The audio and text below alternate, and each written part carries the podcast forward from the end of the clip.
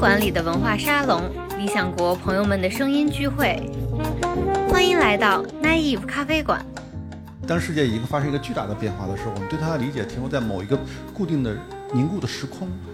这后面也是一个非常明确的整个我们的知识生活的停滞带来的。回到八十年代改革开放的时候，如果那时候八十年代上大学的话，如果你突然发现一九四六年冯友兰写的《中国哲学史》，哇，这太了不起了！中间已经隔了四十年，然后突然发现费孝通的《乡村经济》太了不起了，中间又隔了四十年。就我们对日本的理解不能够总是停留在战后日本知识分子或者明治维新，我们的兴奋点就是两这两个点嘛，最兴奋。他们此刻又发生很多变化，至少我们 TikTok 还是挺厉害的，就至少我们浅薄这一面征服了世界嘛。很多的旅行者是我研就是读了很多东西之后去研究之后，然后去了现场。我完全不是，我就我得到了现场之后才对它发生了兴趣。其实我到三十岁之前，我一点都不喜欢旅行，就是我自己是属于被书束缚的一个人，印刷崇拜毁了我。就是只爱陌生人是有道理的，就是而你总你就是总爱上自己不该爱的人也是有道理的，因为他他他提供一种完全的陌生。然后我说你来干嘛了？他说我来印度学英文。我当时那种震撼，你知道吧因为印度英文，我靠，这他妈的！因为那个时候过过分封闭了，你看到个正大综艺就兴奋的不得了。杨澜带我们去看看泰国啥样，就特别开心。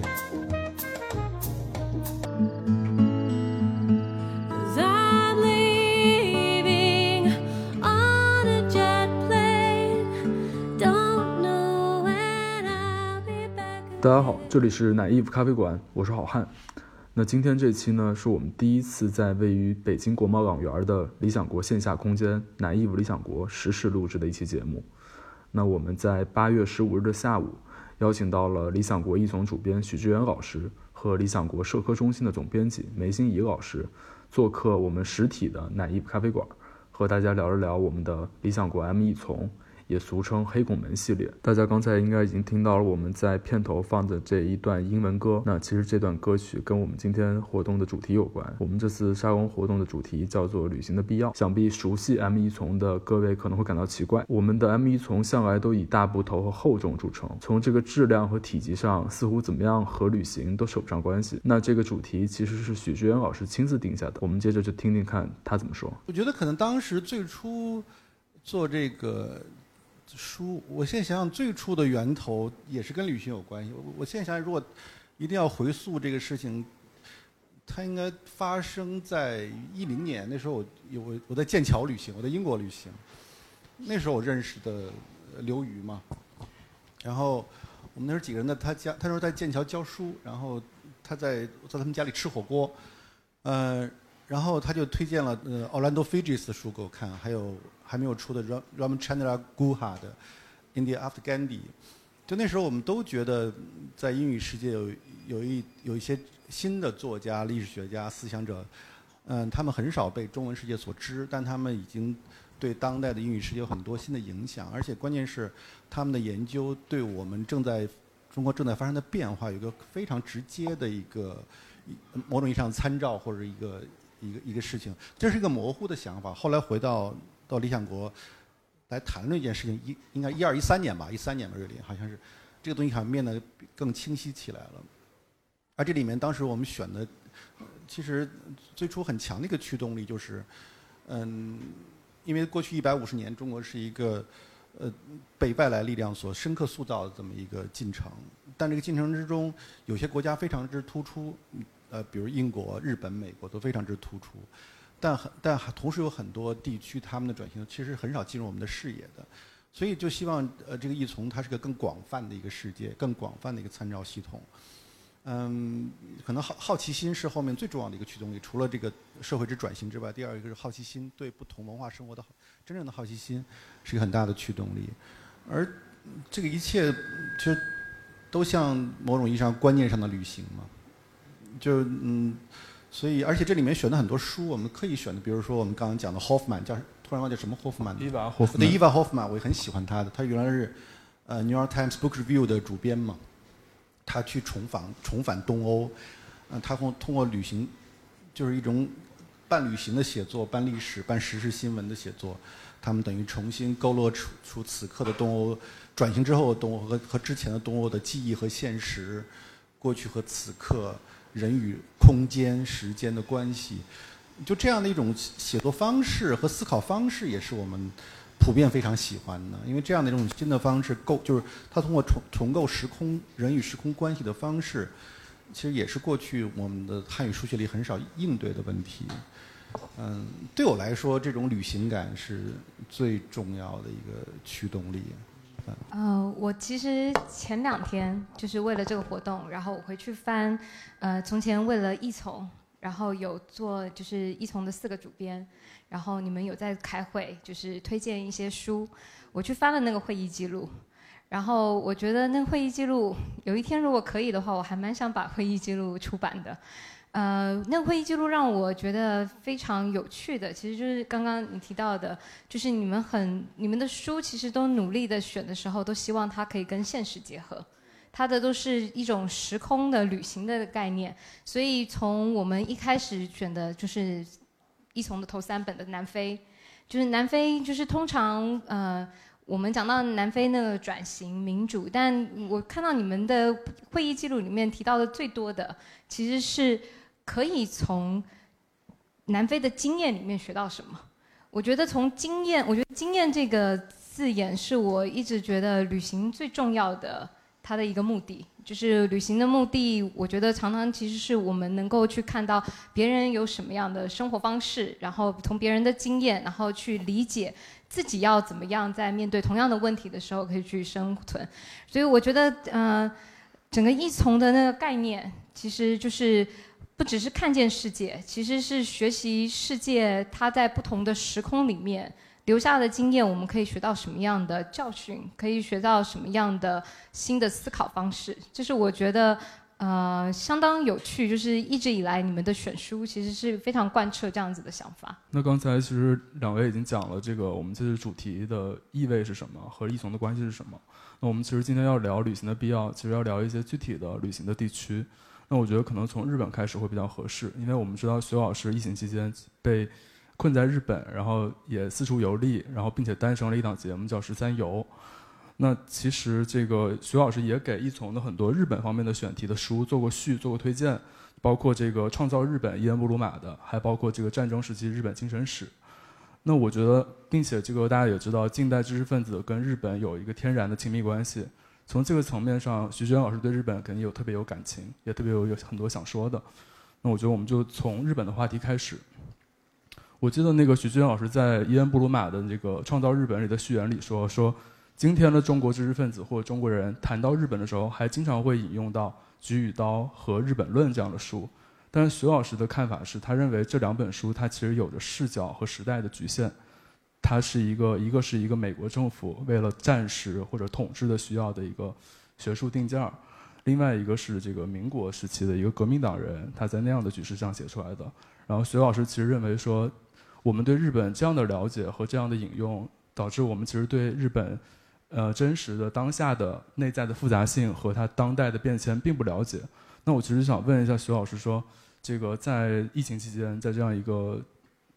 改变世界的危机中，你对日本有没有什么新的观察？主要是厨艺提高了一些，其他的更深的观察暂时好像体现不出来，需要时间吧。你 主要你问的太一本正经了，我突然就不知道该怎么说了。对，呃，因为其实很有趣，它这个跟我的关联是很，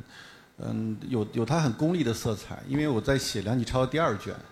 他都呃，他都是在日流亡日本期间发生，一八九八到一九一二是个明治晚期的时候发生的。然后这里面我在写的时候，我也看到一个有趣的呃段落，可以回回应你刚才说的一有一句话。其实一八是一八九七年的时候，九六九七年吧，黄遵宪不是第一个写日本国志的人嘛？呃，一应该是九六年，他来北京，他他有机会成为一个新的驻德公使啊，当然都是失败了，还。嗯，他跟当时的日本驻驻驻华公使叫石野文雄，他是个有趣的写政治小说出身的一个一个报人，一个小说家，成为一个公使，住在北京，很也懂汉，很精通汉文，就他们有交流。然后，然后那个大概那个交流的意思就是，就是黄遵宪对日本的明治维新赞不绝口嘛，然后觉得中国应该复制明治维新的精神，然后发生变法。然后石野文雄回答他说：“大概是个意思，如果没记错的，就说日本其实这三三，他一八六八年的明治维新开始到一八九八年三十年了，他说已经发生非常多的变化了。说你们因为黄敦宪是一八七几年去驻日的嘛，说你你们你看那个时候经验的日本，然后跟我谈论这些日本，就像你用中国明朝的时候事情来对应现在的事情是一样，因为它已经发生了巨变。但是我们的知识结构还停留在黄敦宪停留在二十年前的日本。说这样的话，你这种谈论就是会很很荒唐。很多时候，其实看到这段落对我启发非常非常直接的一个冲击。其实我们对世界的理解始终处在这么一个状况：当世界已经发生一个巨大的变化的时候，我们对它的理解停留在某一个固定的凝固的时空。这后面也是一个非常明确的整个我们知识生活的停滞带来的。就像现在我们的我们的知识生活的停滞是一代一代都非常的显著。你你看。当梁启超、康梁他们提变法的，他们的很多理念其实是冯桂芬他们在三十年前提出来的，叫冰炉抗议里面就提出来。然后郑观应他们都很多非常好的看法，大概有两三代知识分子，他们有非常好的看法对西方的，但因为每每一代人的理念都无法被付之付诸实用，所以他理念就会停留在某一个地方时空里面，它不发生变化，以至于到了梁启超一代更年轻人看到这些东西，仍然觉得很新奇。原来你们会这么样的一个想法？他们是孤立的思想，在沿海、在澳门、在在上海、在在香港，王涛这些人，我在看到这些段子的时候，都，然后到了一八九八年，当光绪皇帝真想变法的时候，拿他拿出来的，他发发给所有官员的是冯桂芬在三十年前的著作，叫《兵戎抗议》，发给大家看，对此有什么看法？所以你知道这种真实的、灵活的，然后不断变化的知识，从来没有真正的进入我们的决策核心。所以他们就是非常孤立，然后他们因为孤立，他们无法产生公开的这种互相的辩论流转，然后再再再再不断的推陈出新，他们就停滞僵化，以至于每一代人在诉说一个基本的常识，都变成一个巨大的呐喊。然后这个这样的情况在我们这些二十世纪仍然在不断的发生。因为我们回到八回到八十年代改革开放的时候，如果那时候八十年代上大学的话。如果你突然发现一九四六年冯友兰写的《中国哲学史》，哇，这太了不起了！中间已经隔了四十年，然后突然发现费孝通的《江村经济》太了不起了，中间又隔了四十年，就我们发现知识生活被高度的停滞，然后又又再重新被发现，然后我们我们对外部世界一样的，嗯，菊与刀已经写了大概有六十年、七十年了这个事情，然后我们突然在可能在九十年代突然看这本书，突然是一个崭新的一件事情。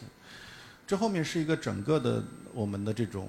停滞，然后不流通、缺乏公共辩论、缺乏信息公开，一系列的恶果的一个结果。我们这代人也生活在这样的一个遗产之中。嗯，所以我写那个序也有种感觉，就伊安布鲁曼的书也写了，得有十十十多年了嘛，二十年。他在八十年代就开始书写日本。我们现在伊安布鲁曼这个书在三十年之后进入了中国，他写最早日本。但是这个日本又离这个八年的日本，又又又发生了一些很多新的变化，或者新的的，有可能不一定是都是进化，它可能退化，各种新的变化。但是我只有你你保持这种当代性，就是此刻性，你才能够对历史产生更新的理解，否则我们一直是错位的一个一个关系。这是我很深的一个感觉。第二个就是。嗯，我中国知识分子在讨论，我们在讨论问题，是因为我们特别容易变成印刷术或者是文字的俘虏，或者一个思想的俘虏。我们我上大学也是，我们一代的学者讨论这些问题，其实他们对他们所讨论的事物缺乏感官的经验。就为什么我那么想去旅行呢？比如我们研究那么多明治维新，我们刚刚出了一期，我跟 Geisha 在做游戏嘛，在在做游戏，他们嗯。那到底坂本龙马、西乡隆盛是怎么生活的？他们一定在跟 Geisha 做游戏啊，他们在跟他在在喝酒黑酒，在喝清酒，然后然后他们把他内心的秘密告诉这 gay 啥在密谋，因为只有在在在艺妓的屋子里面，这是一个相对安全的一个公共空间，相对安全又同时又私密的，他们可以可以聚会，就那种那种很强的感感受性，所以嗯。我觉得怎么样使我们对他人的理解，包括对自我理解，同时是一个有高度直接的个体的感受性，然后包包括有明有明就是致力于使它有有当下性，就是他们同时在想什么事情。就我们对日本的理解不能够总是停留在战后日本知识分子或者明治维新，我们的兴奋点就是两这两个点嘛，最兴奋。他们此刻又发生很多变化，他们现在的呃令和时代，他们生活在昭和的遗产中，也生活在明明治的遗产之中，他们之间有有有某种连贯性，同时它有一些变化性。只有对所有的这些时空都产生更强的兴趣，你对他的理解才才会更。更丰富和生动吧，我觉得这是我特别强的感觉，而且这也是做艺从很很重要的一个出发点。比如说，我很印象很很强烈，我去了鹿儿岛。我们在鹿儿岛的时候，因为你你对于比如说我们对于明治维新的兴奋，永远都是中国为什么失败了，日本为什么成功了，然后日本是这些志士们推动这些变化，这从。呃，从黄遵宪两康梁开始叙述到现在，其实始终是我们兴奋。中国这边是不行，用李鸿章跟跟跟伊藤博文做对比。然后你真的进入那样的时空的时候，比如去鹿儿岛，你发现这个时空它比你要想象的复杂得多。因为萨斯马萨摩藩是远离中央政权，它跟幕府是什么关系？常年。然后你当了你真的去鹿儿岛，你看到一个巨大的海洋世界，它通过琉球，通过通过浮就是琉球来创造了一个一个一个巨大的海上贸易的一个世界。然后那个世界有有新的观念，感觉可以可以输入，然后那样是一种什么感觉？然后你看到整个的外延的不断的扩展，嗯，就是我们的整个的知识工程，就伴随中国这么大的一个崛起，经济体量这么大一个崛起，就我们的知识工程从来没有真正的诞生，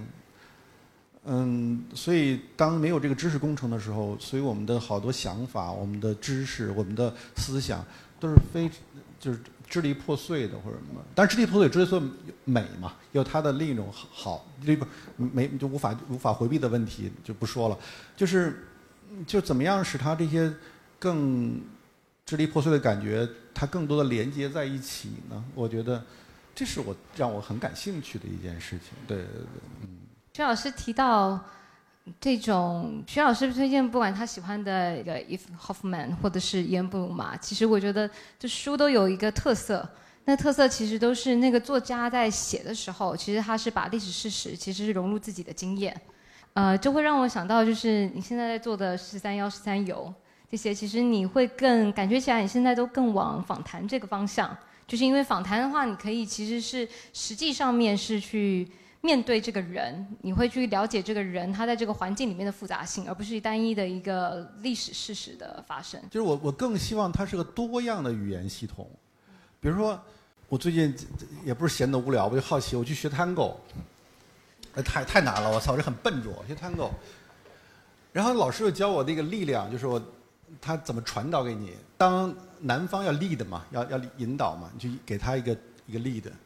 然后女生也要回应你的力的，但她同时这过程中也产生她的力量，新的力量。这时候你要回应女生的力量，就像那个我们小时候做那个物理实验，你那个球光打过去，它就会弹回来，你再让再打回去，它会不断的持续下去之后，然后包括这里面人和人的关系是什么？这过程中，就那一刻你突然对博尔赫斯产生了新的印象和感受。博尔赫斯写的《布宜诺斯艾斯骑行》在写的是什么呀？我们以前觉得文字很美或者什么这，然后突然那一刻，他的语言变得鲜活起来了，就他的那个文学作品，那个书变得活活活的起活起来了。我觉得这里面书一样的，Natasha Stans，如果你不去听那些俄罗斯那些舞蹈，或者那那那那那那些，我你去 Georgia 去格鲁吉亚吃那他那个包子，然后你去那 Tbilisi，就斯斯大林最初抢银行的地方，古城是那个样子的，你去那里。你才知道他在什么样的场景下发生了抢银行这件事情，革命是这么发生的，就是他是提供了一个多语言的系统，然后 Georgia 这个格鲁吉亚人那种保持对俄罗斯人的这种傲慢的，因为他们老被他们欺负嘛，但是他们又产生了一个可以欺负整个俄罗斯的这么一个独裁者斯大林吧，所以他们那种复杂的心理，然后他们最早的酒的 wine 的发源地，就是我我现在越来越渴望那种是一种多语言的交流。这个语言，它它它不仅是观念上的语言或者文字上的语言，它有它有它有它有有味觉，有身有肢体的语言，有有各种各样的这种这种语言。我觉得如果这把这样的东西发生了，因为只有就我们小时候背那些书啊什么那些思想课是这么痛苦，因为每个语言它都跟你没关系，它是可以替换的。包括我们遇到的，我们的我们，包括我说我们为什么年轻人或我们不不年轻，我们所有人都这么容易，不是大众容易被操纵，容易被容易容易被突然这样又突然这样的这种摇摆，因为每一个概念、每一个想法、每个感受，它跟你的具体的个人的经验没有发生关系，它外在于你的存在，所以它它随时可以被替换。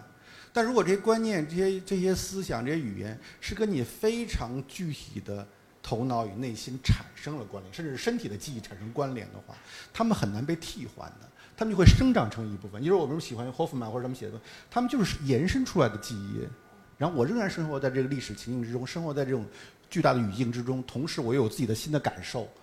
它是粘，它是它是粘稠的生活在生长的在一起的，他们就很难被偷窃，很难被操纵，很难被替换。这样，我觉得这社会就会变得更多样、更坚定。你自己也是嘛，所以。所以，这是我觉得让我现就至少像我现在是一个最让我着迷的，就是就书写写作应该是一个非常多线条的，就是就是呃具象的发生，同时又很抽象，抽象可以变得很具象，具象也变得可以非常抽象。那我们我跟那些日本学者在一起吃寿喜烧的时候，它是个非常具象的事情，但你所有人都知道寿喜烧起源于明治维新。因为日本人觉得自己需要吃牛肉嘛，然后天皇要带头去吃牛肉，他们之前不吃肉的嘛。然后萨斯马萨姆萨摩藩人为什么可以成为一个重要领导者，很很大程度是跟他们那儿偷偷吃猪肉有关系。他们的身体可能更更，就是我觉得历史是这样的无穷的细节，或者我们的生活也是，思想也是，我就我就很渴望这种这种东西。呃，这让我想到了两个，一个是。这几年，日本比较学界、历史学界其实比较喜欢做的研究是用精神史，就像我们出的战争时期日本精神史，而不是用思想史，因为他们认为思想史是呃高深的这种哲学家、思想家他们想出来的比较宏大的观念，然后但是精神史的话，其实你会融入到个人的经验。然后通常他那个人会去描述他怎么样去跟别人相处，所以我觉得这个其实是一样，其实都回到一个非常个体的经验，然后希望大家是可以感产生更直观的感受，而不是你像是隔了一层，只是在文字上面，然后看一个非常宏大，但是实际上并没办法落地到现实里面的。另外一个是想到就是前阵子你不是推荐我一本那个清泽烈的《暗黑日记》，对我以前。因为我历史系出身的，我以前其实还是比较习惯读学者写的历史著作，就我把日记都当成是一个史料，就是我需要去做什么事件的研究的时候，我才去使用那个日记。然后因为你推荐我那青泽烈那个暗黑日记，他青泽烈是日本就是蛮有名的大正到昭和时期的就是外交评论家，然后但他就是一九四五年就肺炎过世了。那他在战争期间，就是每一天都写下很详细的日记，有那一天发生了什么大事，然后那一天他对于呃日本的战争，然后他跟美国之间的关系，他都有自己非常详细的评论。呃，看日记的时候，我才发觉，感觉那个战争的画面都出现了，因为他就生活在东京，然后他不只是在描述发生什么事件，因为发生什么事件，今天东京空袭了，还是呃。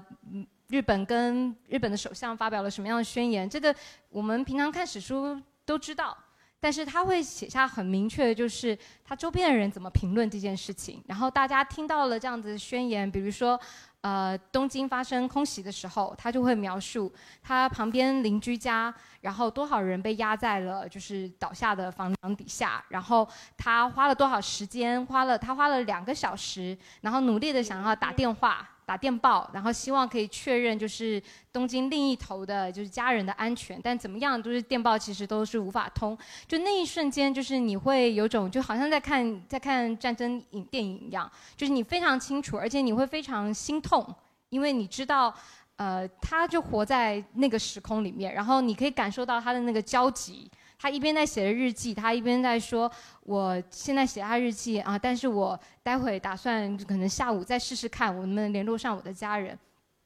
就我感觉，就这也是刚刚就是好像就问到说，就是比如说包括日本，其实可能不止日本，其实就是一从之前就是会有这样子比较，还是会比较偏向是学者的这个研究，像是费吉斯的书，呃，但。这也是我之后会想要，比如说跟徐老师，就是我们多探探讨，就我觉得，感觉我们可以开始在挖掘一些比较这种个人的经验，像是我们怎么样把从前的日记这些呈现。之前我们才出了伊恩布鲁马的残酷剧场，呃，其实残酷剧场里面有一篇我非常非常喜欢，是在讲战争时期占领时期的法国，就是被纳粹德德国占领的法国。它里面用了两个学生，一个女学生，然后她法国，她是法国人，但是犹太裔。法国女大学生的日记，然后另外一篇是一个法国男学生的日记。呃，你可以从这里面日记，就是我们通常大家最有名的法纳粹时期的那个日记，就是安妮日记。然后，但是这两个大学生，因为他们已经到二十多岁了，所以其实他们不像安妮一样，安妮就是其实还是她的日记很多是在分享自己的心情。然后，但这两个大学生，你就可以看到他们是会把记录他们从本来他们还可以在路上行走。然后到下一天，他发觉他的朋友不见了，然后再到下一天，他发觉就是所有他的亲戚都要求他，你要不要赶快逃离法国？就是可能再来，就是法国的犹太人也会被抓起来，呃，就是。这个日记就会让你也是一样，就是看跟我们在看《第三帝国》这种三部曲这种史书是完完全全不同的感觉，因为你就是回到了那个现场。我们可能更多的会去关注的都是一个更宏大的叙事，比如说奥斯维辛集中营发生了什么事情。然后，但是当看到这样子一个日记的时候，其实你是跟着他生活在里面。然后你当看到他最后一天，他的日记就停留在他被抓的。他被送去奥斯维辛的前一天，然后到前一天的时候，他的最后面他日记还是写，呃，我相信这还是会有美好的事情发生。可是隔天你就知道，他隔天其实就被送去奥斯维辛，然后再也没有从集中营出来。就我觉得，就是这种阅读个人的经验，是一个跟我们阅读一般史书完全不同的感受。就这种，其实这我们一丛里有一个我很喜欢那个 Tim Scarden Ash 嘛。他总是在写，他在写，他叫 History of Present，此刻的历史。嗯，就我对一直对这个很着迷，但最近写的少。但是最近我开始对兴趣重新恢复起来，也是因为细节。刚你说讲那奥斯维奥斯维辛，奥斯维辛这个事情，我就印象最深的是，其实 Primo Levi 写的吧，Levi，他说在集中营里面你怎么感到集中营的痛苦啊？当然有很多大的描述，他说这个这些折磨是非常具体的。他他有一次好像印象里他写了双鞋，穿皮鞋的感觉。因为你你在奥斯在集中营里面，你马上就会体重下降，你会瘦嘛，营养不良会瘦。当你的脚瘦的时候，你你的脚就会越来越骨感嘛，鞋对你的摩摩擦就会越来越强烈，会很痛。你是从脚的痛，他从这时候开始开始讲起来，就非常非常具体，而且而且这个。此刻也一样，就我们生活在一个巨大的转折时代，就是我们一代人熟悉的，我们七七零后，我们你们更年轻一点，就我们这样更明显，我们一整代人适应的历史结构在发生变化。昨天我昨天晚上我在看那个俞敏洪他们那个故事改编叫什么《中国合伙人》，哇，你都你现在都很他们都很难想象，原来我们这两代人是这么的热爱美国。想去美国，听到美国 John Denver 那些歌，听到那些声音这么激动，然后去美国。签签证是这么重要的一件事情，你现在都很难想象了。因为那个时代是你那时候我在重新看的时候，突然意识到这个时代整个就结束了。这结束以后，通过非常多的细节，连我去学 Tango 都是这么一个大的历史变化中的一个细节。因为你因为你你突然发现，我这一代人都受到要去改变时代这种影响，改变社会。啊！突然发现，原来这个东西变得至少在眼前是非常不可能了。我们只能改造我自己了，只能改造我自己的身体了，改造我的肢体了。它是另一种方式。然后你穿过，因为我我是在一个三里屯那个地方去。三里屯那个地方，如果你当年看那些 Simon Leys，就是最早文革时候那些西方汉学家写的，因为他们是一个那边三里屯那使馆是一个 foreign ghetto 嘛，ghetto 也用来形容犹太人，就是一个聚集的地方。那里面有一不不一样的生活方式。因为是使馆区带来的一种，好多人喜欢那些地方，因为代表一种更放松啊，或者说咖啡啊、什么酒，就是咖啡那样那样的是一种生活方式，它一个当时很集中的。然后你放那，你发现那个地方是在显著的开始衰败，就是过去的外来影响是是一个城市中越就是一个最中心、最热闹、最跃升的地方，你发现地方就开始在衰败。就外来的影响呢在在在在减弱。然后你同时像我这么一个整天要关心这么大的大事大事情的一个人，然后钻到一个到一个到一个空间里面去，那里面我我之前发微信时候，它充它是同时充满着。就是那个跳跳探戈的地方，同时充满着一个北京老炮和博尔赫斯的布宜诺斯艾利斯的双重的感受，就是一种 double 的 nostalgia。它是一种有很多怀旧的，好像似乎生活在过去又不知道生活在哪里那样的一种时空的错乱的感觉。而探戈这个形式也是，它从阿根廷传来。探戈过最初是一个反是一个边缘的艺术，它是在妓院里跳的嘛。然后是黑人们最初的舞蹈，他们用身体来反抗，就表现自己的痛苦也好，它也是个引诱的艺术嘛。它是一个等于它它是一个边缘非常边缘性的一件事一个事情。那它有它的文文化基因，后来被中产阶级化，然后又传入中国。然后那样的一个空间里面，在那样一个地方，你看，在一个外来影响开始衰落的地方，然后你看到一个新的学探戈也是另一种世界主义啊，被北京化的世界主义。是什么样一种感觉？所以你看到一种层层叠叠的关系。然后我是一个四十多岁的，一个是青年知识分子，一个四十多岁的青年知识分子、青年作家去的去去去赶上。你包括我我看到那北京，我比如我我去 Ritz Carlton 喝喝喝咖啡，它是一个十年前刚刚就回回你这个老男人这个话题了，我再讲讲一句。我刚刚呃，Ritz Carlton 十年前在金融街办的时候是一个很新的一个酒店。现在你再去你喝咖啡的时候，你发现这整个大堂里面 lobby 里面乱七八糟的，然后那个沙发也也不是什么好皮嘛，你开始裂开了，就是那种那种裂纹都出现了。然后你突然看到了，也是我们所熟悉的生活的文明的本质啊，它非常快的膨胀，然后急急速的速朽。我们的速朽感是多么强！这种速朽，就我们的从器物开始。建筑哇，十年前是一个非常好的摩天大楼，二十年、十年之后就变得到处都是脱落，街角就是它的速朽。镀金，镀金那个金开始消退的，我们的镀金时代。对人生也是，从来没有，就很少有个社会像对年龄这么敏感，因为它速朽。你的年龄保鲜期甚至甚至超不过三十岁、二十五岁，你到三十岁突然觉得自己老了，是老男人，说老是不是老什么？不，这就是对年龄这种高度敏感，那是什么？你没有内在的价值，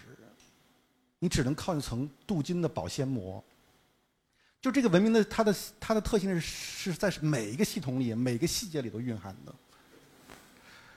如果我们你把这一切的感觉都描述下来，过了二十年、三十年之后，咱们再重新写这段历史的时候，这个巨大变革的历史的时候，这些细节就像你在引用那些日记是一样的，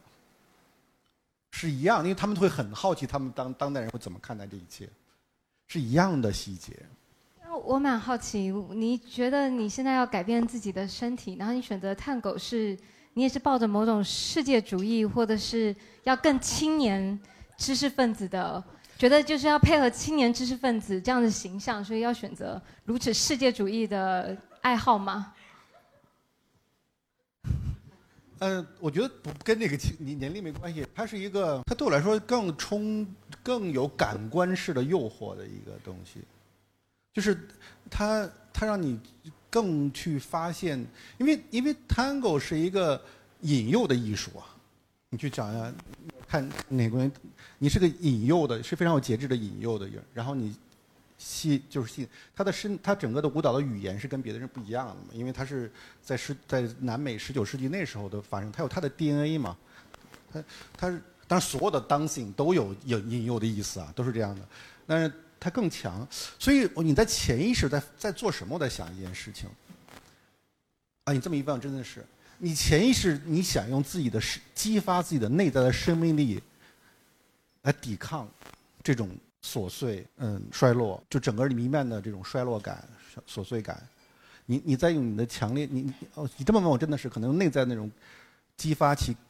这种内生那种生命来来对抗它，应该是对。我另外刚刚你提到美国，就是这边有一段时间，你讲起来这边这边有一段时间，就是对美国极为向往。我以前没没没那么喜欢看那个电影的，因为因为最近我要去见那个。俞敏洪老师嘛，所以我就看看那电影。看到他们分手那段放在音乐，真的挺好听的。而且你一下就想起很多事情，事情你都会想起来的。他就要离开嘛，杜鹃要离开嘛。那时候对美国的感觉，叶老师肯定特别理解这种感觉是吧？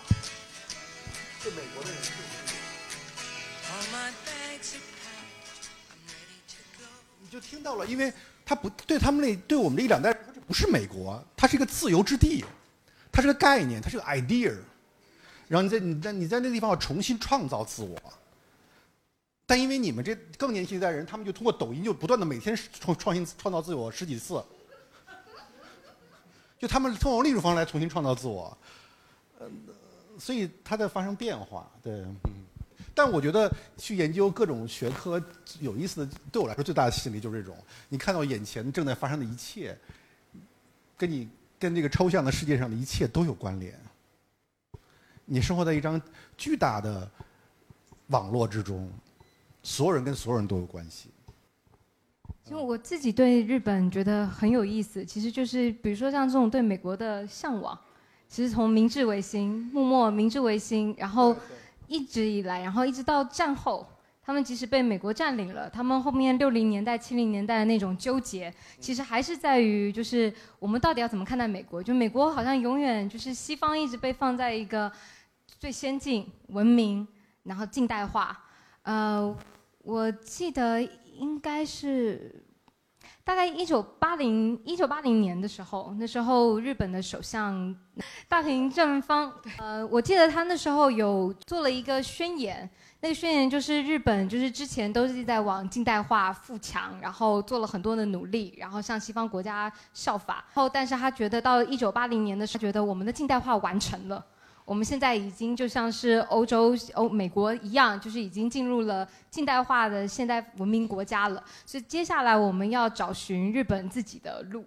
就是感觉这就是好像这有点像是东亚国家，就是一直都会陷入在这个的焦灼。这一百五十年来，其实一直都陷在这个焦灼里面，就是把美国会这样当成某种民主、自由、现代化的那个象征，然后大家往那边偏向了一点之后。就会又很焦虑，就是我到底我自己的本土性在哪里，我自己的道路在哪里，然后又赶快偏回来，偏回来之后可能又太偏了，然后又赶快就是感觉这一百五十年就是都不停的在就是摇摆。刚刚你听到萨摩讲到萨摩，然后其实会同时会它会牵扯到比如说像琉球啊，其实就是整个东亚感觉呃嗯大家现在都会讲东亚史，就是因为整个东亚其实。各国当然命运都不太一样，但是好像那个焦虑感，就是这一百五十年来其实一直都有。可能在你在研究梁启超，其实也就是一直感觉到他们有这样子的想法嘛。对，我现在就比较，嗯，相对我当然会理解你的意思，相对更释然一点，因为这个是是全人类的一种特性嘛，就是，嗯，就是每个人最后我们都是被自己的，先是被自尊。就是中很中意的问题，要为自为自己的 dignity 奋斗。你些财富、wealth and power 都是为了证明自己有 dignity 的这个自尊存在。然后同时，当你有了自尊之后，你就要超越别人，你要你要比别人更厉害。这就是人的非常的本能性的一个驱动。然后，如果你对你是很难以超越对方的话，你就陷入很大的焦虑、焦灼。然后你你想模仿他，模仿他，然后再超过他，再重新制定规则，让他。承认你的存在，就就是也是福山讲最后讲，就是你要就是就是就是为被 recognition 所承认，被被认可所。同时，当你在被认可之后，你就想超越对方，然后你就就这就是我们所有的人人人社会的一个最根深蒂固的一种驱动力吧。那这个东西，我们对西方的焦虑非常多年了。这个我们，但是你想想，当年美国人对英国人多焦虑。这种焦虑现在还仍然存在。纽约，你听到一个 London accent、Oxford accent，他们还是很开心呢。他们还是有一种特别的感受。那你想，那说明英国人的文化，他一七八三年已经美国独立了呀，已经过两百多年。这个 accent 的问题，这个口音的问题，仍然会困扰他们，给他们带来不满。那他们也生活在这样的一个一个一个一个东西、一个系统里面去啊。所以这种东西，嗯，只不过在东亚系统里面。因为我们因为不因为我们在不断的灌输我们的独独特性，我们过去的优越性，因为过去的有多么优越，然后被摔下来的痛苦，不被承认的痛苦就有多么强烈。而且我们也是，我们要一旦我们稍微优越一点，我们就要立刻成为新的规则制定者。这也展现在我们生活中的方方面面。一个创业公司到一个一个普通的三线城市读《环球时报》的一个读者，到一个 policy maker，他们都可能都有一种特点。但一个有意思的社会就是他们不同的声音之间是有制衡的。你要缓解这种，你你你要你在内部有很多辩论呢，你不是只有这样的一种方式对的，有别的方式是什么？所以我们对于西方这种，就是日本是典型的 love hate relationship 嘛，爱恨交加的这种这种这种情节，也是尼采说的那种 resentment，那种羡，就羡慕嫉妒恨嘛，就这种妒羡之情，这这东西一直是我们的一个东西，而且而且我也我也我觉得也也没有什么，你像你包括我刚才说去 Tango。那整个的拉美人，为什么他们，博尔斯他们年轻的时候，包括马尔克斯他们一定要去巴黎呀，一定要去西班牙呀？那那对，他们他们是文化的边缘呢。只是拉丁美洲文学大爆炸之后，大爆炸之后，他们获得了一种新的似乎文学上的自信，但整个这种边缘感仍然是很强的。这种边缘和中心的这种这种爱恨情仇，它会，它就是我们社会的重大的驱动力。我们现在我们也生活在这个阴阴影之中啊，就是那我们比如中国知识分子说艺术家稍微好一点也没好哪里去吧，反正是我们的创作者吧，那我们就是仍然生活在这个话语系统的不是就边缘边缘的地方嘛，你要都承受这些东西，但同时边有边缘之美啊，就我在我在亮马河那个那个 Tango 的 House 也有它的美啊，它它跟布宜诺斯莱斯不一样。但它有它的独特性，你要尊重你自己的独特性啊！日本的西餐这么难吃，但它已经固自成系统了。它很多时候，它又发那明治式西餐特别难吃，现在他们发展出新的日本西餐的方式，它可能比原来的西餐还更有意思、更好吃。然后是生活在巴西的那些日本移民的日本菜，那些生鱼片要比在东京的生鱼片更好。就就是你要发出自己的不同的文化系统，是就是我们现在一样啊，我们我们。我们做这样的异从，那我们现在大量的要要接接受他们的输入，但我多么希望过两代人之后，我们这里变成了一个研究动物文化的一个重镇呢？是可能的呀，possible，这是非常可能。我们看到那个普什克，一个捷克的汉学家，成为一个很重要的中国小说的研究者，这都是可能的。就是有那种开放性，对对对别人理解的好奇，同时有某种。我那种新的确认，就对自我经验的确认，你们自身的经验都是很独特的，就就是我们刚才说的一切都是非常独特的，所以我觉得我写的不比他们差嘛，只不过我们有这样的，大家有这样的习惯，外来的作家会更怎么样呢？那你们就是他是 Peter Hessler 写的，然后突然觉得 New York 就，这是我们自己文化系统另一个问题，就是当我们在一个很 pompous 特别自大的时候，同时我们又非常不尊重自己的创作者，不尊重自己的。内心的一个想法，所以，所以我们可可能新的时代到来了，我们可以去寻找一种新的模式、新的方式、新的感官、新的什么各种都可以，新的思想。我我我挺期待这样的一个，至少我们 TikTok 还是挺厉害的，就至少我们浅薄这一面征服了世界嘛。就是我们的即兴这一面，就是我们中国人的生活非常之即兴，就是这种即兴的乐趣。也是我们，如果你去搬海外去住，真的受不了了。我，你看我那新的朋友在东莞来，多开心呢！立刻去大排档去喝喝碗粥。这我要在美国，在英国，这我得提前一周。下周三我们去吃个晚餐行吗？这种生活完全受不了。就是我们，但你就要在即兴之中找到新的可能性。刚才那个心怡和徐老师的分享提到一个关键词叫语境，还有一个现场。那其实。呃，像徐老师就认为说，这个在切换不同的语境和语言，其实是旅行的一个精髓。但你要进入在进入那个旅行现场的那个语言，你需要读书，需要你要具备这种有历史穿透力的想象，并且感到兴奋，你可能就需要有一些输入和阅读。那这个其实也跟我下一个要问的问题相关，因为我就是为了做这个准备，在看呃那个许志远老师《十三游》那个节目嘛。那十三游那个节目第一期，许志远老师其实当时在日本，而还是一个局势都很紧张的时候。我记得许志远老师其实冒险去了那个呃钻石公主号，然后并且兴奋地将之称之为一个历史现场，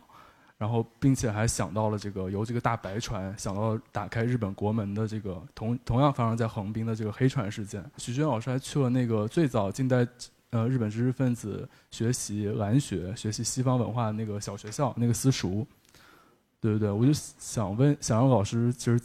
跟我们再分享一些这种相似的历史现场，包括也想问说，对这种历史现场的追求或者追寻是您的这种旅行之道吗？对，它是我非常重要的一种方式，就是我都是到了那个地方，开始之后重新读书的。我不是一个研，就是很多的旅行者是我研，就是读了很多东西之后去研究之后，然后去了现场。我完全不是，我就我得到了现场之后才对它发生了兴趣，然后我才会重新去。呃，通过文字来阅读它，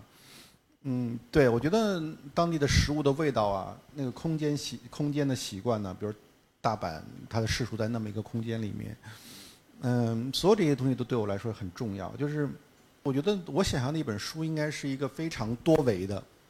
你刚刚讲到，就是现在你都会可能去了那里，然后你才开始在阅阅读。我最我最近这两年也开始学习，以前我都做好多功课。然后我朋友都不想跟我出门，就是因为我都准备好，然后我都跟他讲说我们要去这个教堂，然后这个教堂的历史，然后你也读一下。然后我朋友都压力很大，就每一个都我都会讲我们今天，而且行程都排得满满的。就是比如说去德国，就是德克隆，然后我们就要今天先去哪个教堂，然后但我们同时就要先了解就是是哪一个时期的历史。然后所以我朋友后来都不想跟我出门。呃，这两年我稍稍。一一个是能够出去工作太忙了，工能够出去的时间少，然后稍稍在放松，但放松的其实呃也是科隆，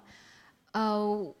有一个爵士音乐家钢琴家呃 Keith Jarrett，然后他曾经有一个应该是八零年代吧，有一张很有名的 CD 叫科隆音乐会，他在科隆那边，然后大教堂前面的广场，然后就现场即兴，整张的那个 CD 都是即兴的。那张是我心中的神之作之一吧，对，然后，呃，我一段时间就会很想要，很很很想要听这一张，然后我第一次到法兰克福书展的时候，然后前几天我就先跑去科隆，然后那时候就告诉我自己，就是，呃，我决定就放空一天，然后那一天我要带着那张 CD，然后我带着我的那个 CD 那个 CD player。然后我就坐在科隆大教堂前面，我就坐在那边，然后就坐在那边听了那张音乐。呃，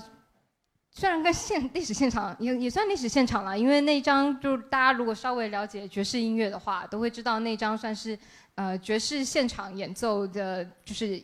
音乐史上面的神作吧。所以我在那边，然后我就幻想，我就幻想我自己就看着他在，我好像在音乐会的现场。呃，那一瞬间我第一次感受到，就那张 CD 我已经听了十几遍了吧，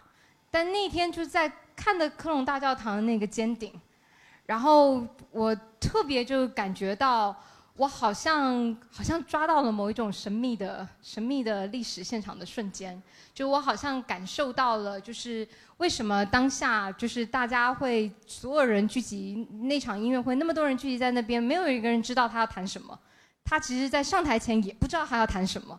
然后他就对着钢琴，然后静坐了几分钟，然后就弹下了那一首，然后从此就改变了爵士音乐史。呃，那一瞬间让我就感觉好像自己从前都在只会研究什么科隆教堂谁建造的，然后他曾经在哪一年发生大火，然后他的雕塑是谁雕塑的，他的圣经故事到底是代表什么？那一瞬间，我觉得我自己都很不享受旅行。就我其实，在做的从前的旅行，我在做的事情就跟我在家里面看书是一样的。哎呦，对不起嘛，所以在学习嘛。然后，但那时候我突然之间觉得，对，觉觉得自己从前的旅行白活了。对。而且我甚至就是去纽约的时候，我为了去大都会，呃，大都会美术馆，然后我住在那个 Ben B&B。B。我每天早上，然后就是从毕业兵偷拿一堆吐司面包，因为他免费给，然后吐司面包，然后我就带了一堆一叠白吐司，就放到我的包包里面。然后因为就觉得，然后我连待了三天大都会美术馆，然后我都舍不得，因为里面的餐点好贵哦，所以我都舍不得。然后我中午的时候就跑出来，然后就就着早上从 B N B 偷的白白吐司吃，然后我就很努力的这样看。可是说真的，就是。看完那三天，那时候那三天觉得很兴奋，可是其实回到家之后，我看的我，比如说呃拍的照片，然后买的图录，我觉得我那三天好蠢哦，就是我浪费了，就花了三天，我就关在一个博物馆里面。当然，它东西很棒，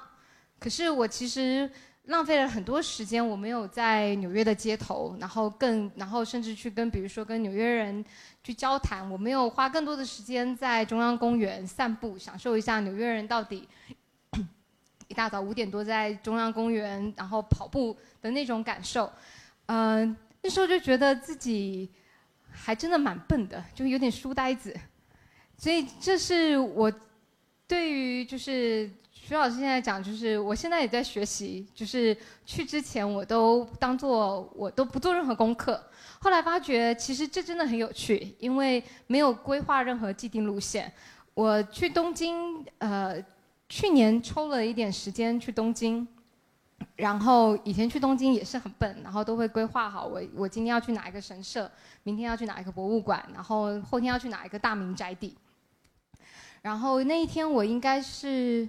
我去汤岛那边吧，刚好下雨，因为突然下大雨，就跑进旁边的那个罗森便利商店，因为下雨下的很大，然后我本来就钱钱不够，然后我就不想买伞，我就想我等到雨停了。没想到雨停，我在便利商店待了一个小时，我觉得我把里面的关东煮都已经吃遍了，雨还是不停，然后我只好就买了买了一把伞，就开始走。然后因为下大雨，然后就觉得好吧，我也不赶了。我本来想要赶去上野动物园，想好那我不赶了，我就随便乱走，随便乱走，我也搞不清楚自己走在哪个方向了，就一直走走走走走。然后突然看到旁边有一个小寺庙，我到现在已经我已经忘记那个寺庙叫什么名字了。然后但因为它真的很小。然后，但是从门口望进去，直接它不像有些寺庙，不是一进去会有一个屏风。它那个寺庙没有屏风，但是它从门口望进去是一片非常翠绿的竹子，一片竹林。然后我就幻想，觉得啊，好像到了大观园那个林林黛玉的那个地潇湘馆。然后我就想，那就进去吧，我就进去了。然后走进去，里面其实大家如果去过日本寺庙，其实他们很多佛寺其实就是墓。墓地，所以那个寺庙其实非常非常小，也没有什么大堂，然后其实基本上就是一片墓地。然后我就在那边绕，我其实还蛮爱看墓碑的，就是因为常常会不小心发现什么名人的墓碑，然后就看，就看到一个老太太，呃老老奶奶她在那边就很虔诚的在拜，然后我就偷偷去瞄一下，想说不知道是她家人还是是什么名人，然后我看到了上面写的春日菊。如果大家就是稍微对江户时代历史有一点点了解的话，春日局是德川幕府的第三代将军德川家光的乳母，就是他建立大奥这个制度。然后我那时候就哎惊了一下，想这是我认得的那个春日局嘛，就有点兴奋，就没想到那么小的一个寺庙这样有。然后可能就在那边看，然后老奶奶就很激动的就说：“你知道他是谁吗？”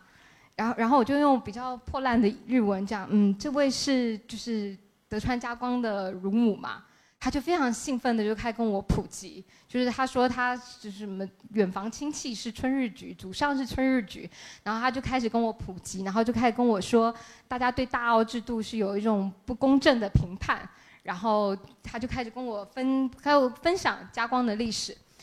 那个下午是我第一次觉，我觉得那次东京的旅行，我只记得那个下午。就最后面我自己安排的所有去的那些神社都有点匆忙的在赶行程，就那个下午就是一个最美好的邂逅，就是我从来没有想过我会，我到现在我已经找不到那个寺庙了，但是那个老奶奶的讲的所有的话，然后以及我看到那瞬间看到春日菊墓的那种震撼，我觉得到现在就都还记得。对，其实但其实其实我也我其实挺理解那个心怡说，因为我。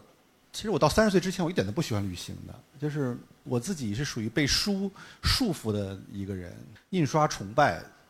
毁了我这种。嗯，然后你也误以为这书里面运好像通有通向各种东西的途径，当它当然也是了，就是我觉得真的是因为那时候我当时的一个女朋友，她是一个喜欢周游世界的人，她带我去了很多地方，埃及啊什么，呃，意大利什么，然后你就。突然意识到，你对那些一开始我都很笨拙的，我现在也很笨拙。当然，你要去吃当地的食物，然后你一切是没有安排的，充满了偶遇。比如我我我在一中就一直是这样的一个发生，我印象很深的。我之前跟我朋友说过，我印象都很深。我在开罗，开罗在开罗革命之前，我去我去那里去那里混，然后我们那儿，我就有一天就在我要去从开罗去亚山大城，我们在等等等车，然后我在看一份那个《纽约时报》的那个看一份英文报纸，然后旁边一个老先生。就很很很很很体面、很斯文的旁边站着，我们就聊两句天。他说他是做什么的？他跟我说他以前去过中国。我是什么时候去的？一九六十年代，作为埃及的水利专家去援助过中国。我听了愣住了。然后他给我留个名片，他说你你要再回到开罗可以来看我。然后我们就过了两天之后，我就回到开罗时候，我就真给他打个电话。他说你来啊。然后那个那个车就哐开始颠簸，就到一个郊区一个房子里面，一个小小的公寓里面，就老先生一个人。他太太是个英国人。然后他经历过什么人？他他以前在剑桥读书的，他他在经历的，因为一九五二年埃及革命嘛，应该是我没记错，他们的叫什么名字的？他们那个当然就是他们的建国总统推翻了之前的 King 法鲁克嘛，法鲁克国王被推翻了嘛，叫什么？他们要提倡阿拉伯世界的社会社会主义嘛，就是叫提他们。突然忘了名字了，待会儿想想告诉你们。啊，对，你果然你厉害，对纳赛尔那个，那就是他在。他是经历过那样的一个时代，他在革埃及革命的时候正他正在在英国读书，然后因为他那样子有点神秘嘛，所以他们都觉得那些英国姑娘就想引诱他，都觉得他是阿拉伯的王子，你知道吧？很可爱。他娶了个英国，把英国姑娘娶回到就回到了开罗。他一回来就赶上整个的巨变，他们都是很西化的知识分子，就特别像我们四九年之后那批民国燕大的教授啊那些人，呃。然后就经历过整个变化，他们要开 part 开 party，因为以前在开罗市中心那片叫小巴黎嘛，因为欧洲对他们影响非常大，很西化的。然后看他们的生活怎么越越来越越窄，然后他们开始办 party 时，旁边就开始有呃埃及的新政新政权的警察来去看着他们这些人到来啊。然后他的屋里面收集了很多过去什么 E.M. Foster 啊这些英国作家的书，你觉得是个非常英国式的一个小家庭。然后他太太已经去世了。然后还给我讲他的故事，然后讲他六几年六十年代出来中国参加水利建设的那种印象。然后你你想这一切都是非常偶然发生的，就而且就对我来说，旅行最有意思的部分就是这种，就莫名其妙的被带到一个完全不同的方向。只爱陌生人是有道理的，就是而你总你就是总爱上自己不该爱的人也是有道理的，因为他他他提供一种完全的陌生。我觉得，而且而且你发现，当你认识人多之后。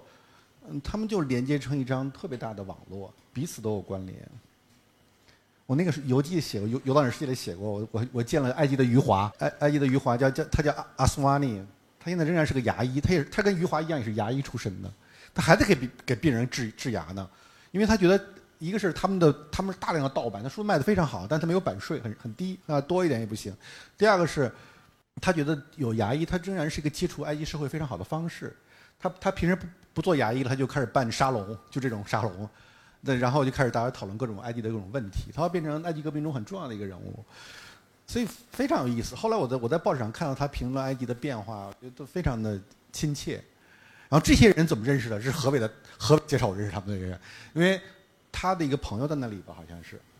哦不是。好像是另一个朋友啊，那我都搞不清忘了。反正反正我当时很大的一个梦想，第一就是我我我去看报纸嘛，我是真的很大的一个人生梦想，就是我翻开的每一就国际版的每一个报道，那发生的地方国家我都去过，就我就内心的一个小小的梦想。但最近我我都困在日本的时候看 Japan News 嘛，他们的英文他们的日本报纸英文报纸，我有时候就有种内心的那种意外的喜悦。我突然看到了一一张报道，是在疫情期间。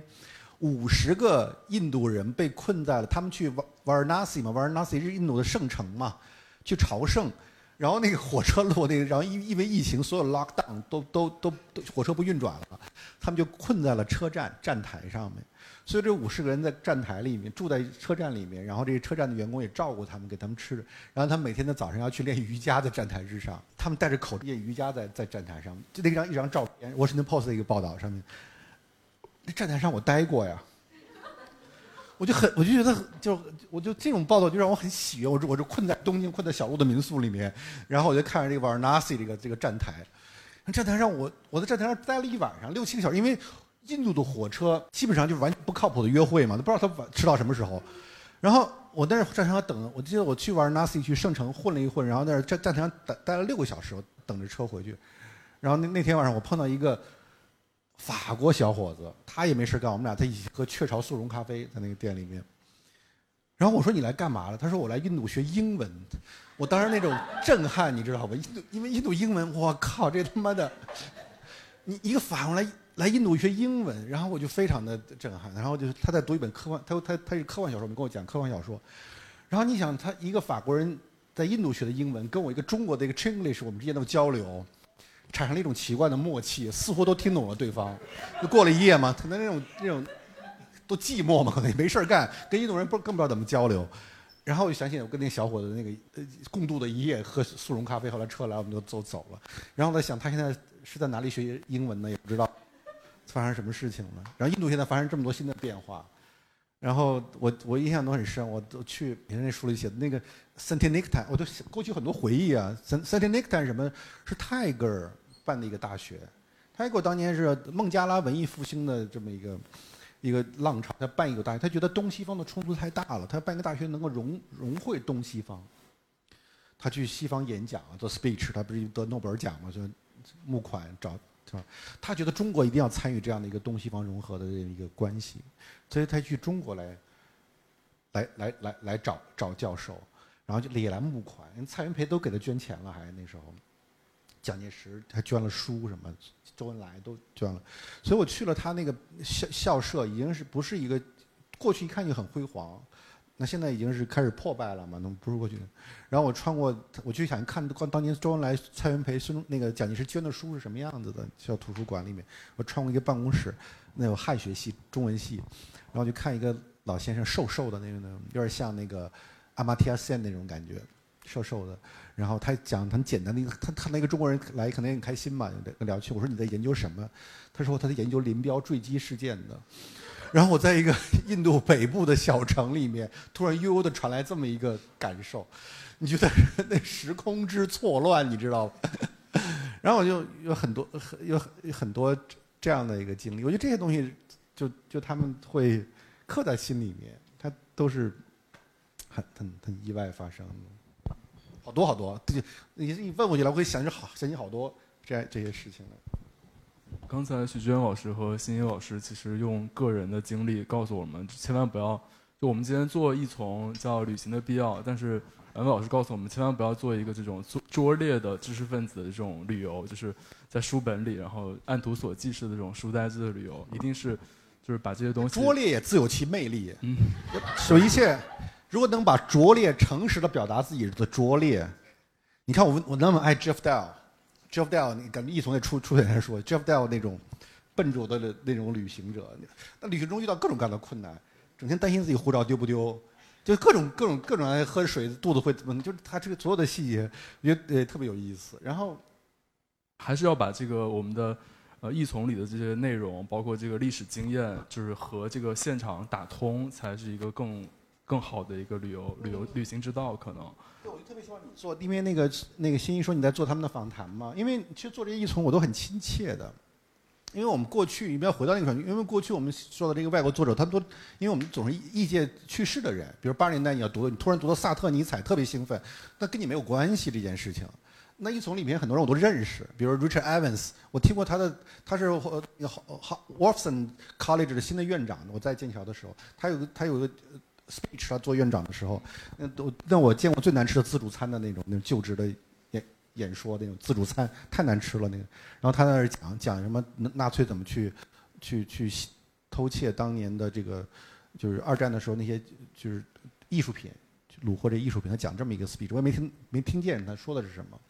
但因为我去吃了那很难吃的自助餐，我对 Wolfson College 产生了很强的印象，然后我在书店里面突然看到他的书，就是这本。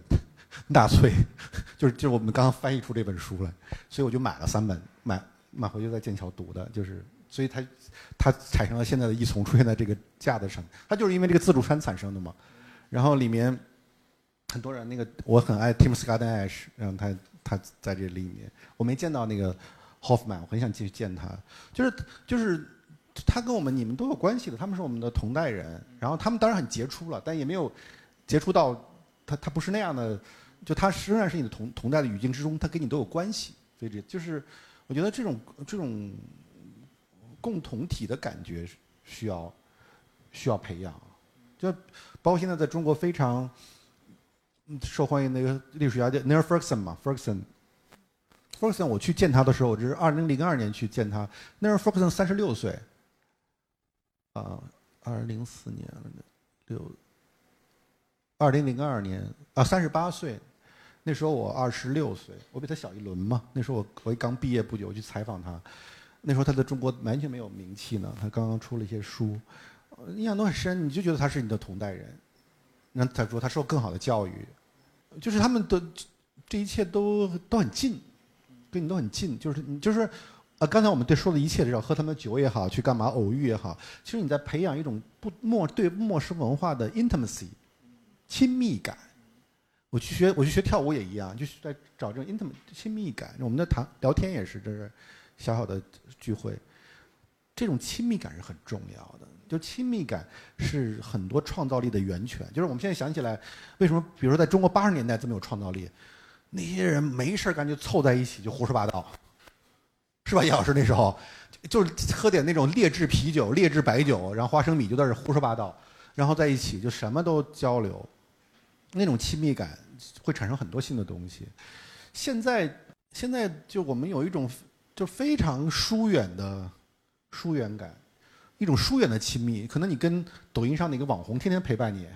每天都看看十五秒、二十秒，他好像似我们亲密，但是那种非常遥远的亲，就是就，但是我觉得那种就是有 human touch 那种人人和人之间那种亲密感，是一个很多感受和创造力的来源。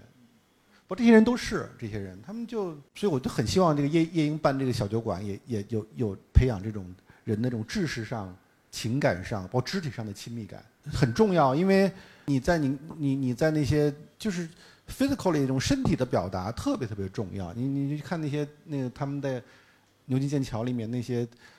那种小酒馆里那种争吵，你看 DNA 双螺旋结构在那在那 The Eagles 发呃的不是另一个忘了叫什么那个酒馆里发明的嘛，一定是喝多了在一起，突然什么东西诞生了，就是我们觉得我们我们现在缺乏这种东西，所以我们的知识是知识因为缺乏酒精和这种身体的亲密丧失了魅力。其实是缺乏探狗，对不对？嗯，就缺乏探狗嘛。探探探什么？探狗嘛。啊，探啊。对，Tango 是吧？啊，不，反正缺乏各种各样的，它它需要催化出来，否则他们否则每个地方都是孤零零的在一起，它需要催化剂，所以我就特别希望有很多这种东西，然后就见面，大家现在年轻人都装的很酷，其实都假酷嘛，就他们就你要真诚的去 appreciate 赞美别人，欣赏别人，表达那种强烈就是对你的兴趣热情，因为现在大家都都很怕受伤，你知道吧？都装牛逼，其实一点都不牛逼，然后就是，然后都很虚，然后一戳就破，就是然后就，说你就真的要表达自己的热情，我真的是很爱这个作者，哎，你是不是读这个东西？我真的很喜欢这件事情，然后他怎么写出来这个东西？就是我觉得我我觉得这个拿衣服要有很多这样的讨论，就会特别好。然后你比如我们在这聊天，哎，我觉得许志远你说的真不对，你作为一个中年知识分子说这这真是有问题这件事情，你我这不是这样，那这个特别好，就是。我觉得知识应应该在这样的语境之中它才会变得 有意思起来。嗯，对。我呃，你用亲密感，我觉得这是对我来说还蛮新鲜的词，就是因为我也会觉得，就是常常包括做异从，异从很大的其实是我觉得是破除隔阂，但是我感觉你用亲密感，的确就比隔阂再更进一步了。就是因为我们对很多东西的了解，的确我们可能隔阂，然后但现在我觉得现在有点资讯爆炸，大家其实都觉得自己对很多东西都了解了，因为你看了很多新闻，每个人可能都可以说出一些中美之间贸易战的的细节，然后大家都可以说出一些你对日本到底有什么样的了解，对对法国有什么样的了解，但是说到底其实不够亲密，其实。根本不太清楚，因因为是是因为是因为因为大家这些知识都是那种像 bling bling 的塑料片贴在身上的嘛，它不是内在生长出来的，是一种伪知识，然后每个人产生一种伪自信，然后所以所以他们无法亲密，亲密亲密是一个开放啊，开放是开放是不担心别人伤害自己的，内心得多自信，你才不担心别人伤害自己。咱们这儿咱们整个的文化系统培养，每个人都特别容易受伤，你知道吧？都是情感容易被侮辱掉了，就是，所以那种东西，那种才会产生亲密。就是你碰到那样的人，你会很放松、很开心的。我现在都很深，我去，哎，又说个旅行的经历，也太可爱了。我去那个歌舞伎厅找了一个大叔，八十岁了，最老的，就是因为我想找昭和年代的感觉。我操，战后五五年。就开始做一个夜总会的门童，什么高仓健什么都是他们的客人，你知道吧？哎，那种历历史层次感太有意思，我们等着看那集啊，特好玩。那我去了之后我就特喜欢他，他胖胖的，就是呃我们俩在这喝威士忌，灯暗暗的，然后里面所有的舞女都觉得有一种强烈的文物感，就是反正都觉得像金大班最后一夜，就里面所有的姑娘们。都像金大班最后一页，都挺，然后都感觉是那个音乐都是蔡琴式的音乐，感觉就是里面就是他他们停留在昭和最好的时代，就像我们去听那个去台北西门町听到那种老歌，昭和最好的时代。然后他又讲他从小怎么做门童，慢慢成为经理，然后里面日本经济繁荣的时候，好多不同的菲律宾姑娘都在他们都在这个店里面成为陪酒的小姐。然后我觉得特别可，我就问他，我就说，如果你爱上这些。姑娘怎么办？你作为一个经理，年轻的小伙子，你看，他说了，他说，嗯，他说这是一个禁忌，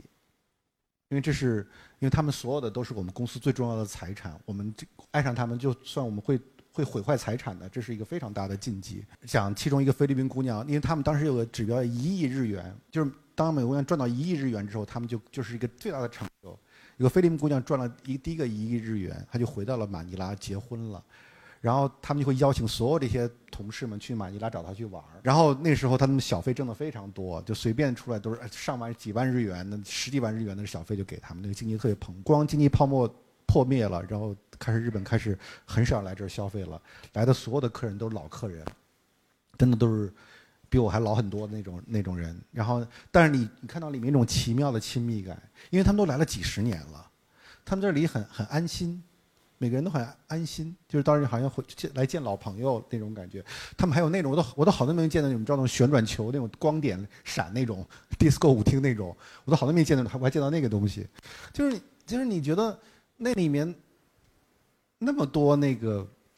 层次，然后那时候你对昭和时代产生了一种深刻的印象，在就黄金时代是什么样子的？否则你读多少本书都没用。他给了你个很非常生动的一个理解，所以就去读这些人呐，去读这些，然后墙上贴那些他们那些不同的年代那些照片呐，那种，嗯，反对，反正这些层次、这些细节都给我印象特别深。刚才那个徐老师 Q 到我，就是我简单也做一个分享，因为对老师讲那个亲密也特别有感触。就因为之前就是在伦敦有见到梅西尼老师，然后有去采访，大家可能都很熟悉的一个译童作者叫奥兰多·费吉斯，然后他有一本书即将要出，叫《欧洲人》，讲欧洲文化是在19世纪如何形成，然后其实就分享一下跟他这个亲密接触的经历吧。呃，因为去年去年采访他的嘛，当时脱欧如火如荼，而且还没有结果，没有定论，然后去他在这个大英博物馆附近的他的办公室。在一个阁楼上，叫英国那种房间特别小，那个楼梯都转不开身儿。然后在那地方，他在那样一个局促的环境里，他的办公室也很小，而堆满了书。整个那种局促的环境，其实你就能想到英国那种局促的一个岛国。但是他居然在谈论，就回答我的一些关于他对欧洲文化的那种深情和那种，呃，那种对今天呃英国走到这一步的那种惋惜。然后这也让我对脱欧这个宏大的历史经验产生了更亲密的感觉和认知。对，那接着有言归正传，就是其实《异丛》里收录了很多知识分子的游记的作品，就包括刚才徐老师和金怡都反复提到的这个伊万·霍夫曼，他写的这个回访历史是讲东，是他呃阔别多年回到波兰、回到东欧的一个游记。那其实徐老师刚才也提到，他在十年前在理想国也出了一本书，叫《一个游荡者的世界》，是二零一二零一一年出的，已经将近十年了。那我记得他在这个序言里写说。呃，徐老师说，他当时像这个启蒙时代的小册子作家一样，给大家介绍各个地方的风俗和思想，然后希望大家能跳出狭隘的自身，关心更大的世界。那其实十年过去了，但是当时写这本书的时候，徐老师那些游游历的经历可能更早，可能在世纪初。那呃，我们现在距离世纪初可能将近有二十年了。那我们中中国的经济地位，包括国际环境都发生很大的变化。然后我也有看到说，通过 B 站这个平台去调查，就是说发现通过弹幕去分析，发现中国的年轻人其实往往随着国际视野的开阔，反而变得更保守了，更偏狭了。那我这里想问徐老师和心和心仪的，就是说，这种保守性的转向，你们如何去理解呢？会不会影响会影响到你们日后对一从选题方面的考虑吗？其实挺有意思，因为一三年一从发布的时候，其实那时候我们应该在安安贞桥那个空间里面吧，我记得我当时就好像说了一个，你说我说，你看你可以找新闻，我说就是我们要。我觉得中国可能有重新回到封闭的这种这种趋向，我觉得这是挺不不让人不安的趋向。这我觉得这是双重的，也就是一个是任何一个社会在，其实他们都是钟摆式的，钟摆的本质就是历史的钟摆，钟摆是也也挺正常，因为每代人都会厌倦上一代人，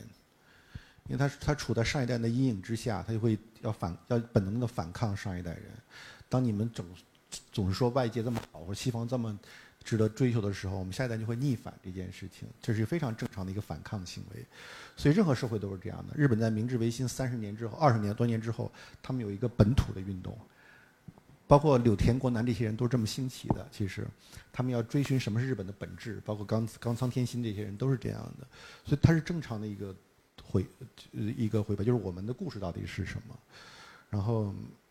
要逆反。所以它是另一个摆，另一个就是，嗯，就稍微让人更不安的，就是说这个过程之中，它应该是个自然的逆摆，它不能是一个被更强烈的操纵的逆摆，这就是一个比较危险的。因为当年的德国和日本，他们也都有有相似，包括俄俄罗斯都有相似的问题，它又又加上人为操纵的是逆反，它本来是个健康的一个自我修正，当自康健康的自我修正呃被加入了外就是更强的意志之后，它会出现它的问题。它会产生新的，嗯，偏狭和狂热，对自我的一个偏狭和狂热，这些东西都是非常让人不安的。他们会，因为历史上不断有这样的教训，他们会导致一步一步的灾难。这个在三十年代，那个那个你说的日记、暗黑日记这些人，包括那个我很喜欢那个鹤阶俊辅的《战胜日本精神史》里面，你都会很清晰的看到这样一条路径的发生。嗯。我其实也没有什么办法，就是 我也不是那么勇敢的一个人。就是你要还有很多 survival skill，你要生存。我觉得还是要进行一些自己内在的一些抵抗吧。而且，当大的时局变化的时候，那非常英雄的人，我是很很崇拜那英雄英雄主义的人。如果你不是的话，成为一个尽量的微小的。或许微小的一个抵抗者吧，保持一点自己内内心的一些准则，而且这个内心的准则跟你的言谈、跟你的行为之间是有关联的。其实那个那个《战士精神史》里面有一个东西，我还挺感动的，就是讲起战时的时候，日本人跑到浅草去去看那些小剧场的演出，然后外面的轰炸嘛，然后他们生活也非常的痛苦。但那个欢笑的一刻，就是在小剧场里，大家更需要小剧场那种欢笑、那种放放松那一刻。那一刻可能就几分钟或者十几分钟，看那个戏四十分钟，却可以支撑他们再度过一段时间漫长的时间。我觉得我们自己，包你的你和你的朋友之间，要创造很多这样的欢笑的时刻、小剧场的时刻，然后这一刻可以支撑你又可以走一段时间。我觉得只能这么，好像对于我们大部分人只能这么做，别的，嗯，而且很多时代的转向也会突变到来的。当当你心里仍然有很多这种欢笑或者这种保，就是保存一些东西的力量的时候，当时代转向的时候、转变的时候，他们就会爆发出意外的力量。你经过。嗯，改革开放那些人都会知道，就是那一刻突然之间，柳传志看到了，说可以放牛了那种心花怒放，你知道吧？可以自然，农民可以随便养牛了，自己养牛了那种心花怒放，那种新的可能性到来了。那这些，呃，内心有力量的人，他们就会绽放出来。嗯，好像也只能如，我现在只能享受这些东西，就是我我准备先把探戈学好。我，嗯。我前几年都一直还蛮焦虑的。其实可能刚刚的这个问题，上一次跟徐老师在讨论新书的时候，其实我也问了，就是也问了，然后徐老师也是给这么如此感觉乐观，就是先从自己学好探狗开始做起的。对对对对对，嗯，但我自己尤其越做一从。会越有点感觉，就是我觉得，嗯，那个当我们在说现在常常都会讲说，现在可能大家国际观越来越狭隘，然后我自己有时候会感怕我自己，这会是我自己一个偏见，就是我觉得好像一方面有这样子的有有这样子的趋势，但是在做异从的时候，我觉得我越来越会希望自己警醒的告诉自己，就是。呃，我不是刻意要去什么纠正或是改变什么什么，现在我觉得好像某种陋习或是某一个不好的不好的趋势，然后才去做特地选择某一些选题，就因为刚刚好汉也问到了一些什么选题的方向，就我现在觉得有时候做，就拿比如说第三帝国的最近出的第三帝国的三部曲来说吧，呃，就是。第三帝国是一个，就是历史学界，就是这么几十年来，其实大家都回避不了的。因为你从第二次世界大战，然后你对整个二十世纪到现在的整个影响，大家反复的在讨论。所以我觉得，然后包括希特勒的传记啊这些东西，就是我一直都觉得我好像其实应该已经 get 到第三帝国的很多精髓了。我好像知道希特勒是什么样的人了，我知道第三帝国纳粹德国到底是怎么样崛起的，我知道法西斯主义，知道他们的种族的政策。但是，真的，实际上在编书，然后在看这些书的时候，又会发觉我之前想的像是，它不是错的，但是它越来越成为某一种成见或某种定见，而这个定见其实好像会掩盖我去思考，有更多的开放性。所以，我觉得刚最一开始徐老师讲到一从，其实开放，然后还有好奇心。就我会觉得，有的时候，当我们去一直去想着，就是大家都越来越国际观越来越狭隘啊，然后越来越好像不不去关心这些事件，好像我其实也对于现代人，尤其比如说年轻人的那种想法，就是我好像有个偏见，然后我对他们好奇心也越来越少了。嗯，前几天应该上礼拜吧，是不是刘宇老师有一个就是他的访谈？然后他第一个问题就是说，说最近他看到书新的观点，他讲到就是也是易从的最新的资本主义的未来，呃，他说到就是里面因为提到观点，大家现在讲到民族主义，就是其实会一直会往民粹这种方向想。他觉得看到那个观点，保罗·克利尔其实提到，其实会把他想得更中性。呃，前上个月吧，然后我在重看贺建俊夫跟小熊英二。的对谈是他们跟上野千鹤子三个人的对谈，里面贺建俊夫也提到跟小熊婴儿在讨论，就是贺建俊夫觉得民族主义其实是一个当下时代公共意志的展现，他不会把它直接就是判断它是偏右派，它是左派，它是由于一个什么样，它只是就是当下那个时代公共意志，它有那样子的需求，呃，我觉得就是。感觉他们都会特别就是警醒的，就告诉自己，就是你必须其实更开放、更包容的去想不同的面相。最近不是北大榜首，然后那个考古系，他选择考古系。我记得有一个公号，就我也没点进去看，但我记得他的标题就是认为选考古系是就是没有前途，就赚不了钱的是一种成见。但如果认为选考古系是很浪漫的职业，这是一种偏见。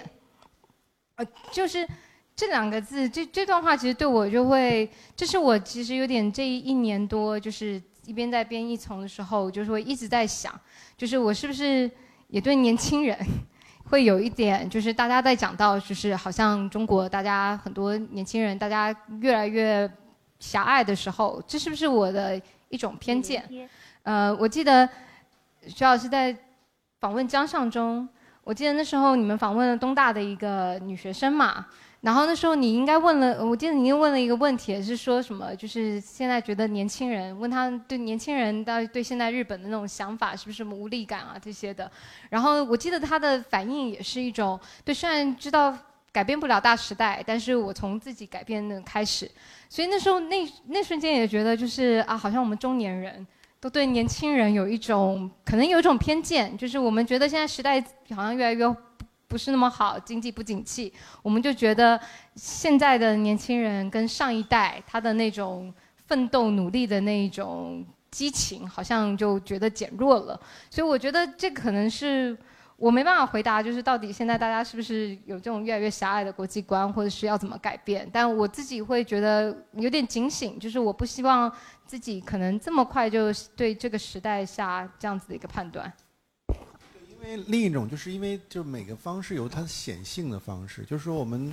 因为那个时候过过分封闭了，你看到个正大综艺就兴奋的不得了，杨澜带我们去看看泰国啥样，都特别开心，因为那个所所所能接受的太好太少了，所以那种呃开放性就会非常的显著，而且大家都在叙事这件事情。现在这一切好像大家都嗯，因为都很容很容易，这么多人在国外留学，这么多人。旅行，他感受在发生变化了，呃，这个当然是明显，但确实每个时代每个时代的精神了，就是，呃，还是会有每个时代的特别的一种精神。我觉得这种精神，那为什么有的时代就是更有创造力啊？我们不每代人不一样的，有有一代人就是很愚蠢的，不是不是说普遍都愚蠢，就是每代人有有有有代人他们就是生活在一个创造力的比较浅浅的时候，有的有有的时候时代人就会生活在一个创造力的高峰时期。嗯，当然，创造力会发生转移的。那这代人的创造力，年轻一代，他们确实是在商业领域。王兴、张一鸣，他们可以在五十年时间里建立一个这么样的一个帝国，这是之前是完全不可想象的。嗯嗯，这是这是他们就这代人的方式，包括你说薇娅，对不对？带一个那么多的货，这是他们的创意的表达。但至于至于这种创造力在历史的更长语境中扮演什么样的角色，是跟李泽厚写的那样的是一样的吗？还是说跟崔健写的那首歌是一样的吗？不知道。但可能因为我们受的训练，本能觉得那些是更好的，不知这也是可能是我们的偏见。但是，嗯，但是我觉得不是说过去就是更黄金时代，而是说我们每都要对自己的当下保持批判的态度、批评的态度。就是因为我们是生活在一个自我庆祝的文化之中，就就就抖音、微朋友圈都是一个非常典型的自我庆祝的一个场所，要表现自己的讨人喜欢、聪明、被美图秀秀了，生活的好、周游世界，就是都是一个自我庆祝的一个语境。只不过在自我庆祝语境之中，我们需要加入自我批评的语境。你你生活在八十年代，你也要自我批评啊，那非常浮躁的一个时代，每个人都。都自以为创造，其实都非常浅薄。你要这种批评啊，是一样的。就就保持每个时代的自我批评是重要的，不管这批评来自于上一代人，还同代人，还是更下一代人，这这都都很重要。嗯。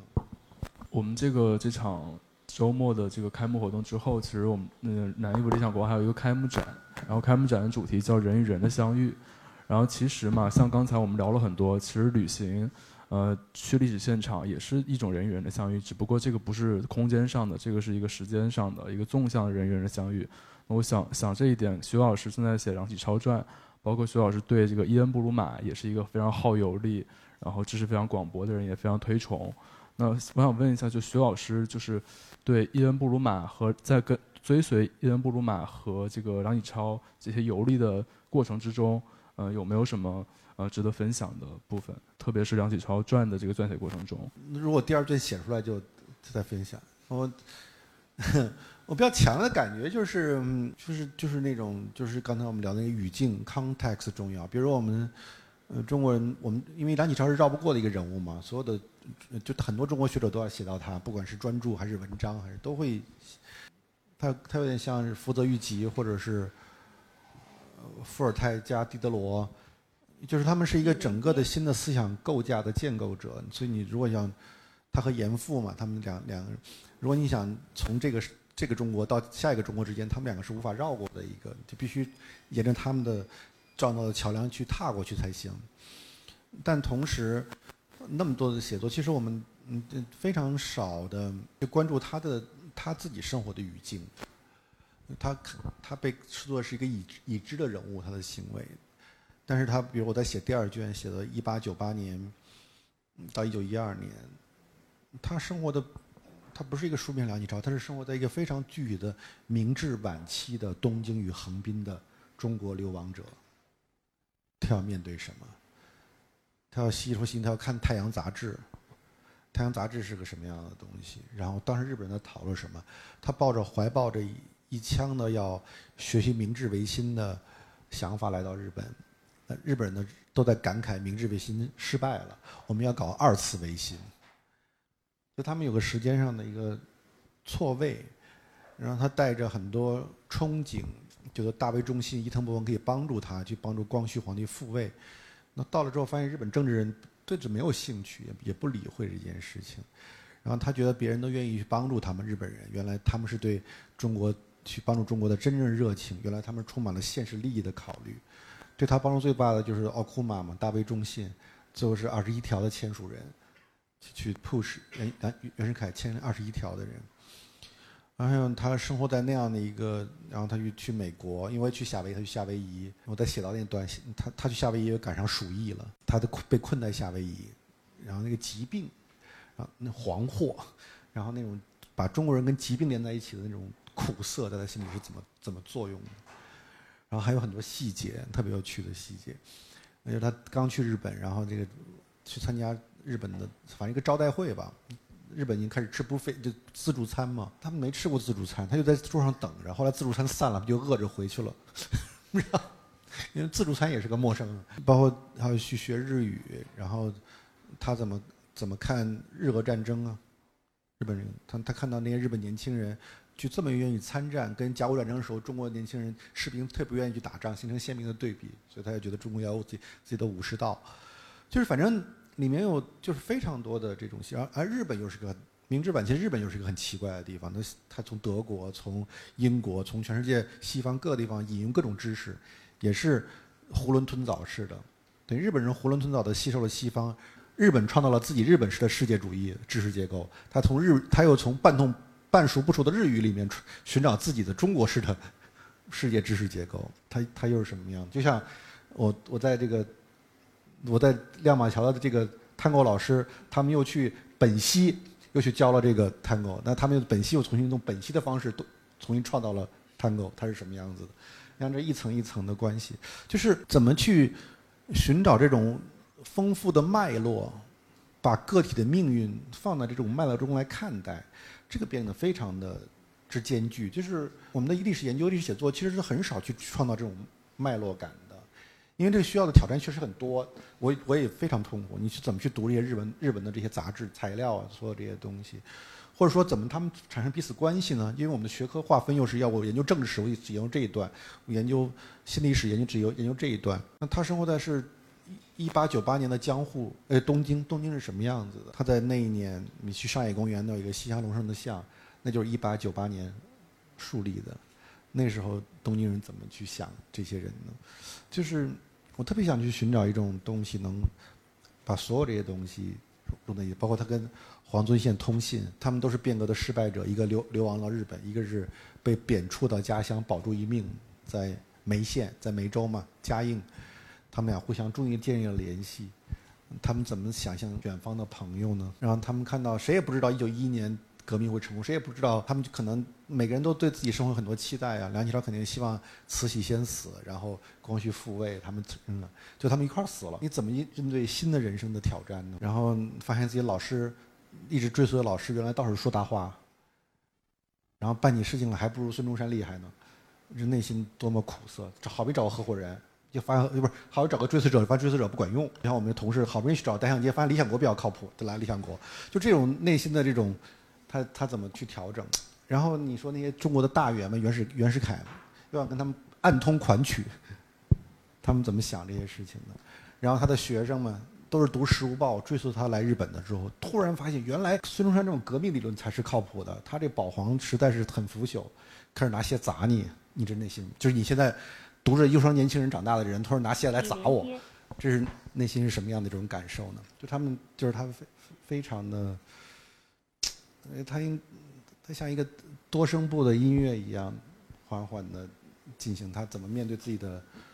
流亡、流亡、流亡是人产生很直接的心理反应的，很孤立的。你要、你要、你去旅行就会知道，就长长期的旅行就会知道内心的那种焦灼。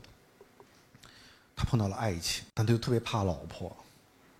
这件事怎么处理？但这件事情跟这个情感的发生，碰到爱情这个情感的发生，跟他去募款，要去支持他们的起义是同时发生的。嗯，然后。他在夏威夷，夏威夷是一阵风一阵雨，艳阳天，然后一阵一阵雨又到来。他觉得他在夏威夷发现了像苏东坡像苏东坡诗句中的景象。他在夏威夷发现了苏东坡，因为那是他熟悉的语境。他来跟陌生的环境之间产生关联。然后你你要意识到他是很多人的同代人。那我我去了夏威夷才知道啊，原来他们这太平洋世界是另一个世界。我应该坐飞机坐三个小时就到塔希提。高更差不多也同时时间去那儿了吧，比他稍微早一点。去了塔希提，他们面对岛民，为什么夏为什么他们去夏威夷募捐呢？为什么呢？因为他当然要去美国，为什么路过那儿呢？然后为什么孙梅、孙中山给他写的信呢？他为什么孙梅可以在叫夏威夷那什么岛突然往来去了？哦啊哦啊，不是贸易岛，它叫贸易王，为什么它能有那么多的地呢？因为夏威夷是个独立王国，他们他们是所有的移民世界里最不歧视中国人的地方，所以他们有的，他们还会娶这些土著女子，等于是当时中国人想联合夏威夷人来对抗白人，嗯，然后，而且夏威夷在这些他们他们会遇不断的遇到各种政变，国王要被推翻了，女王被推女皇被推翻了，所以他们有很多真切的政治的感受。如果你生活在旧金山，你离华盛顿很远，你感受不到那些政治的波动。但在夏威夷，你感受到政治的不断的身边的波亲密感，因为因为国王也住那破房子也不怎么样，反正走走两步就会有有可能会碰到国王，政治的亲密感。然后他们在那里面，所以说服这些人，你他们一定是的，就是我们现在去听的哈哇伊，就那种姑娘们都都那个什么那那花环吧，梁启超下下船一定是爷爷给他花环的。然后他到了第一天。就哈哇伊什么，就忘了什么报纸就开始报 news 嘛，报道他们，说他的投资八万五千八万五千两白银嘛，八万五千万美金和美金，他怎么去那儿开始展展开活动的，就是，嗯，会，就是那种无穷的细节。他去他去他去澳大利亚，怎么，当地报纸怎么形容他，说他是个 master，因为他是举人嘛，西方人不知道怎么理解举人这件事情，因为可能进士就是一个。Doctor，所以举人就是就是 Master，所以他会用说说他是个 Master 学位，一个一个硕士这种类似来就报纸上这么形容他，然后嗯，对，然后他们每个人都要去学会去吹牛，梁启超是很谦逊的人，但他如果是要说服所有的这些人，这些这些远方的华侨们，他们是普通的工人或者是种植园主，然后吭哧吭哧的。叫什么九九六？来到来到了拿衣服咖啡，要说服他们要做一个演讲，要募捐嘛，fundraising。那他们就要展现出自己跟光绪皇帝有多么好，展示一张照片，光绪在中间，左边右边右边尊贵，左边尊贵，忘了大概齐吧。康有为在这边，梁启超在这边，表现他们三个人很亲密嘛，是所以皇帝让他们来做这些事情的。但他们三个人怎么可能合影？那是 P 出来的吗？就他们用一张 P 图，去忽悠所有这些华，那华侨没见过，都没见过这些事情啊，他们就信了，而且他们很多仪式，先要拜什么，先要拜什么，然后，然后梁梁启超一个这么，都是细节嘛，就是因为这些人都是广东移民，所以他们有很多新会的亲戚啊，在不同的地方，他们有天然的亲良性啊，亲戚感，都讲广东话。所以谭嗣同不走是有道理的，他这官话或者他的湖南话都不管用嘛，就他他无法的，他正好是广东移民走成，就是说，